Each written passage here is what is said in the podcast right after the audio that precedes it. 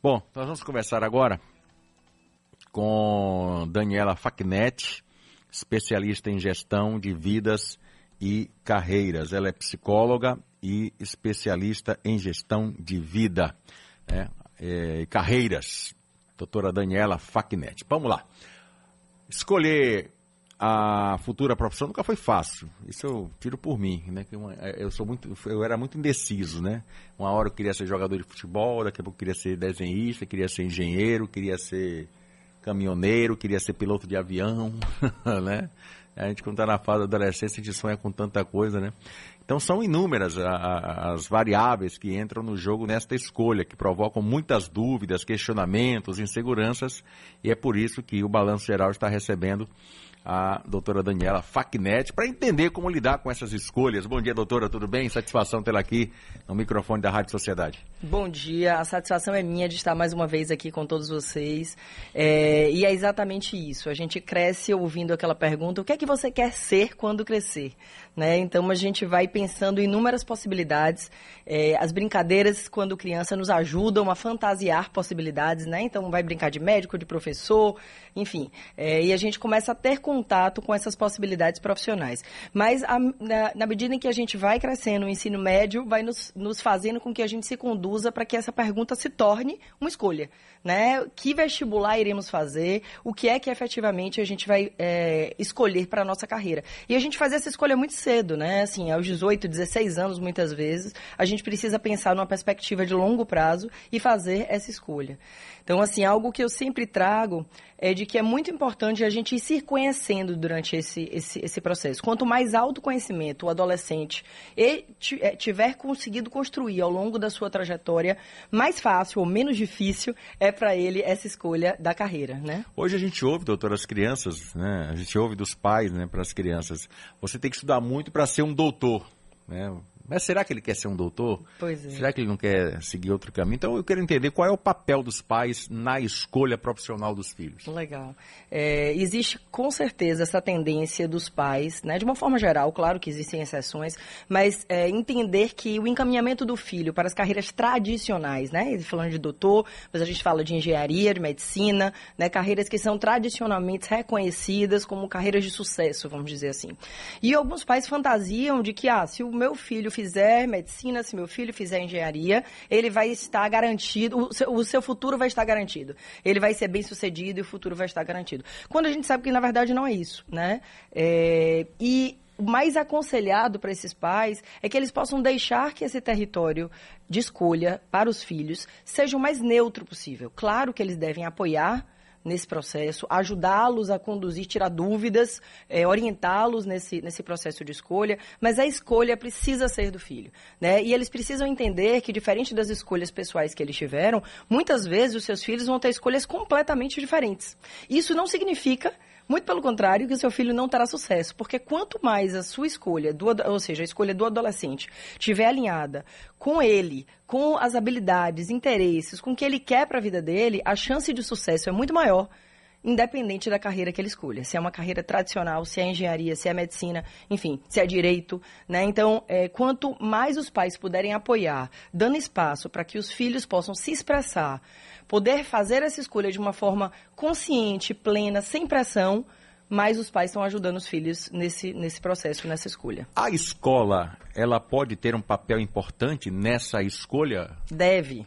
Na verdade, a escola deve ter um, um, papel também de apoiadora nesse processo. Não só apoiadora no sentido de facilitar para que os adolescentes tenham acesso. Né? Hoje existem várias feiras que são é, organizadas pelas universidades, feiras de profissões, que facilitam o acesso desses é, adolescentes a essas profissões, a essas carreiras. Porque existe muita fantasia também, né? Ah, a vida de médico é desse jeito, a vida de, de é desse jeito, a vida de psicóloga do outro, a vida de engenheiro é do outro.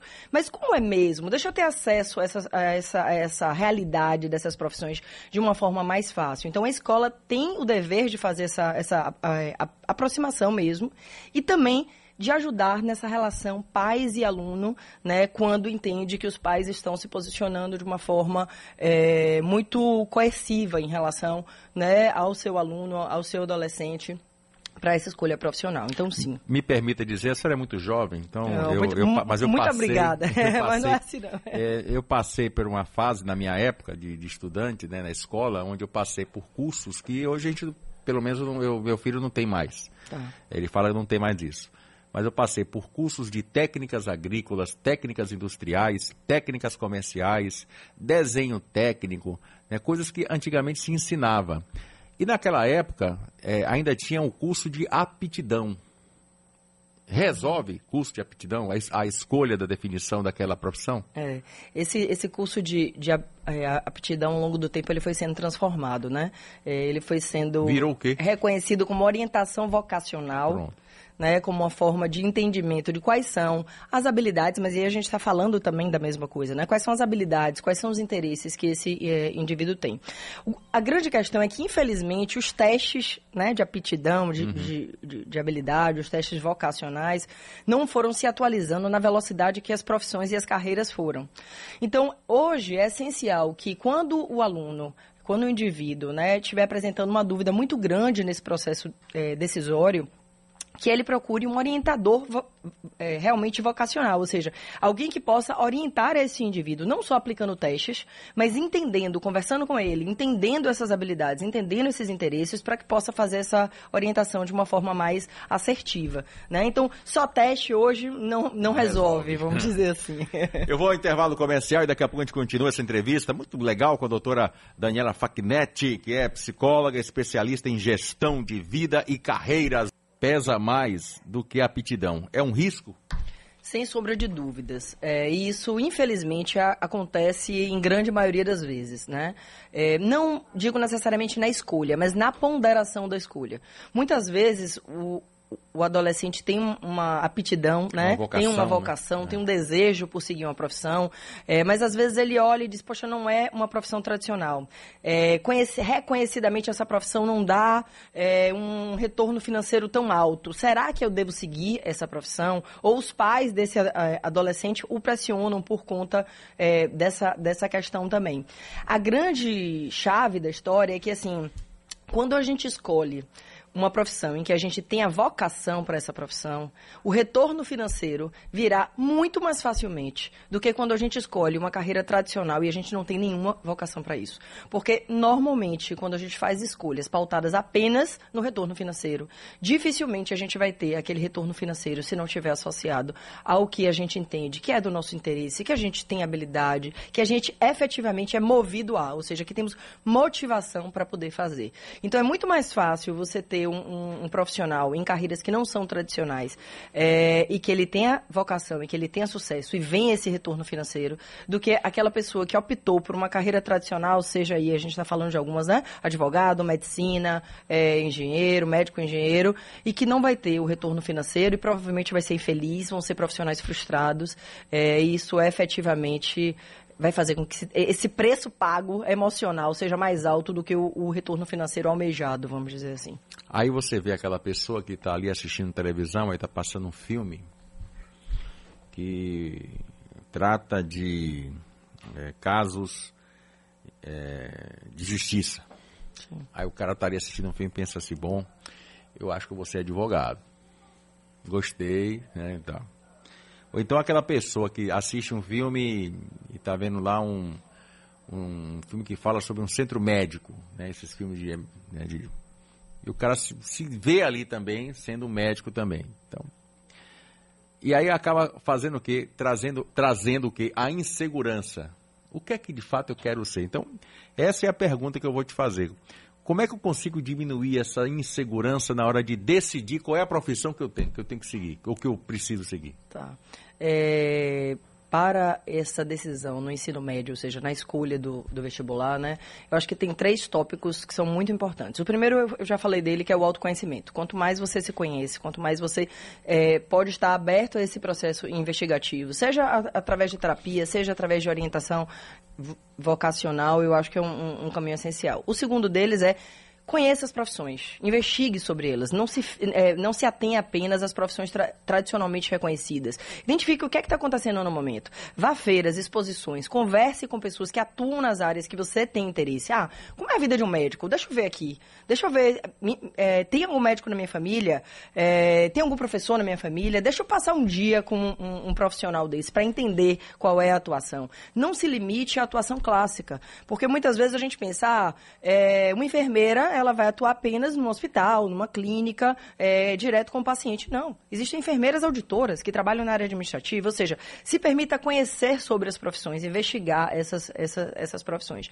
E o terceiro, assim, tente fazer essa escolha baseado no que para você é importante. Porque quando a gente é influenciado na escolha pela sociedade, pelo dinheiro, pelos nossos pais, a gente acaba é, deixando a nossa vida a cargo do universo sem efetivamente tomar um controle em relação a isso.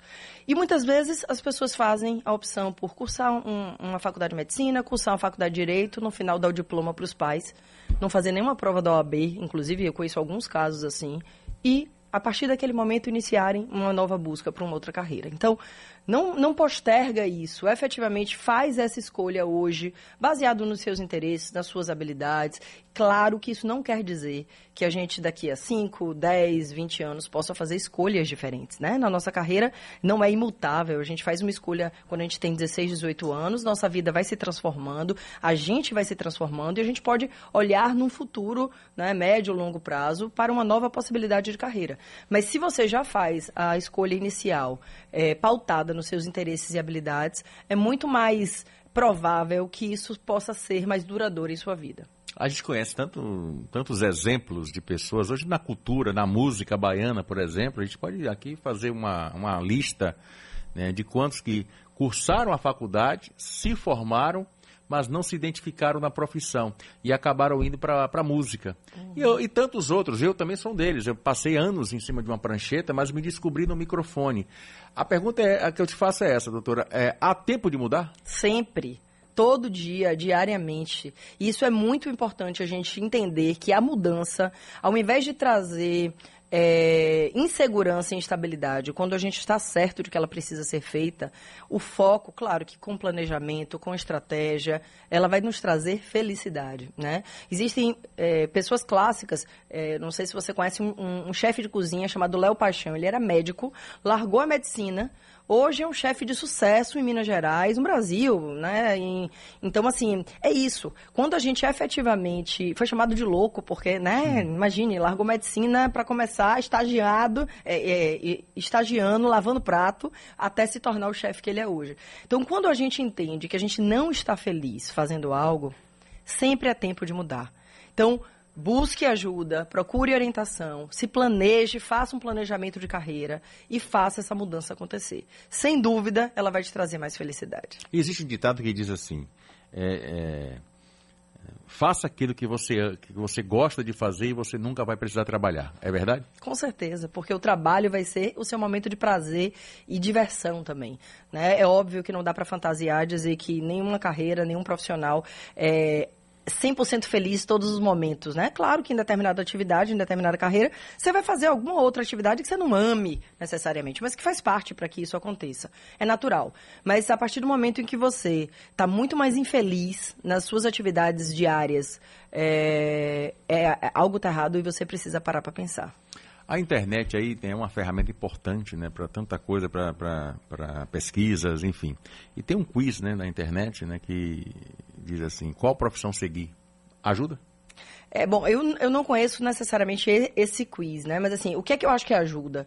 Quando você busca na internet informações sobre a profissão que você está pensando em seguir, para entender melhor o funcionamento dela. Média de remuneração, é, carga horária de, de, de, de trabalho, rotina, é, ouvir depoimentos de profissionais que atuam nessas áreas. Então, isso ajuda. Isso, sem dúvida, ajuda. Doutora Daniela Facnetti, psicóloga, especialista em gestão de vidas e carreiras, muitíssimo obrigado viu, pela, pela entrevista. Né? Olha, se você está indeciso na sua carreira, eu tenho certeza que com o que ela disse aqui, abriu um leque né, de coisas aí para você poder fazer. Obrigado, doutora. Muito obrigada pelo convite, um bom dia a todos. Volte mais vezes, viu? Estou à disposição. Fala fácil, fala bem. É, deveria investir na carreira também de jornalista, uh, radialista. Né? Quem sabe um dia, né? quem sabe um dia.